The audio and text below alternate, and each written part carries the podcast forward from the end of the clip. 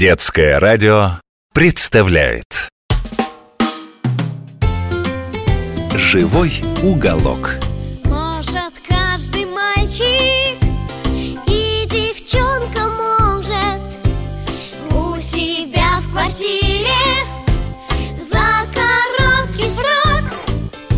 С разрешения мамы. Да и папы тоже мини-зоопарк живой уголок Сделать мини-зоопарк живой уголок Привет, дружок! Я доктор Добряков. Много лет я изучаю животных и растения, а теперь вот рассказываю тебе о них всякие интересные истории.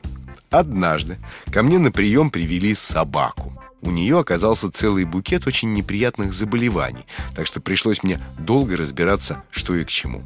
Сижу на своем стуле окна, разбираю бумаги, результаты анализов, снимки и пытаюсь понять, чем же больна бедолага. А надо тебе сказать, что на подоконнике как раз в это время расцвел жасмин. Душистая прядь прямо мне под нос свисала. Ну, думаю, размышляю, а сам себе в обе ноздри тонкий аромат потягиваю. Страшно я люблю этот жасминовый аромат. Подумал я, подумал, назначил курс лечения, выписал рецепт и позвал следующего пациента. Прошло несколько месяцев, и снова приводит ко мне эту несчастную собаку. Смотрю на нее и пытаюсь вспомнить, что же там за история с моей больной происходила, что за диагноз я поставил и какое назначил лечение. У меня же на дню по несколько десятков пациентов, всех не упомнишь.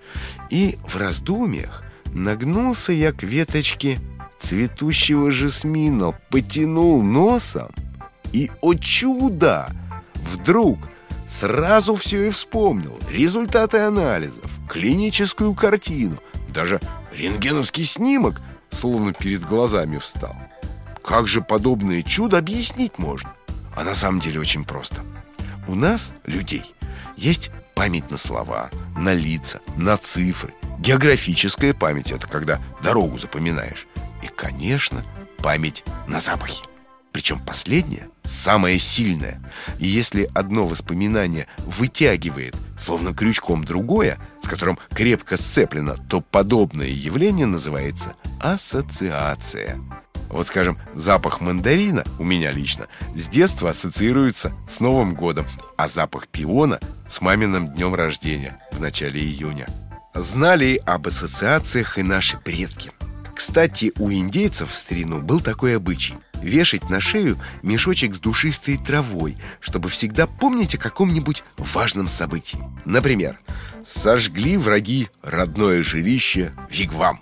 Краснокожий воин срывал веточку мяты или тимьяна, нюхал ее, глядя на тлеющие угли, а потом зашивал в тряпицу и вешал на шею.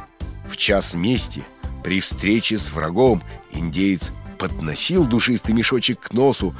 Знакомый запах снова будил в его памяти страшную картину тлеющих углей родного дома, и вскипающая ярость наполняла его силой и смелостью.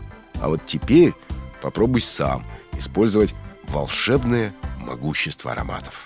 Наверняка у тебя дома есть душистые растения. Ну, тот же жасмин, амазонская лилия, эухарис или мурая. А еще лучше использовать в эксперименте растения с душистой листвой. Они пахнут круглый год. Пеларгонию, например, лимон или мольное дерево. Сядь за уроки и поставь горшок перед собой на стол. Так, поставил. Теперь делай свою математику и принюхивайся к запаху. Потом мама позовет тебя обедать. После обеда ты посмотришь телевизор, ты поболтаешь по телефону с приятелем. Но когда снова сядешь за недоделанные уроки, начни с того, что понюхай растение в горшке.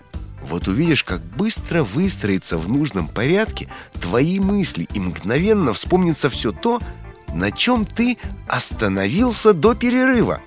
А теперь давай подумаем о том, какие ароматные растения можно выращивать дома. Прежде всего это уже названный мною жасмин, скромная лиана с продолговатыми зелеными листьями и белыми цветками величиной с двухрублевые монетки. Часто жасмином называют хорошо всем известный садовый кустарник, а вот это неправильно. У них только чуть-чуть похожи цветки и больше ничего общего. Поэтому душистый садовый куст, что цветет в разгар июня, следует называть чубушник, а настоящий жасмин – житель тропиков, так что в открытом грунте он не перезимует. Еще очень рекомендую тебе прелестное комнатное дерево мурайю.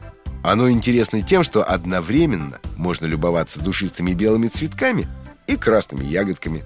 Ну, кстати, они съедобны, правда совсем невкусные. А главное, теперь ты знаешь, что определенная польза бывает не только от красоты, но и от запаха. Ну что ж, прощаемся, дружок. До новых встреч и до новых историй. «Живой уголок».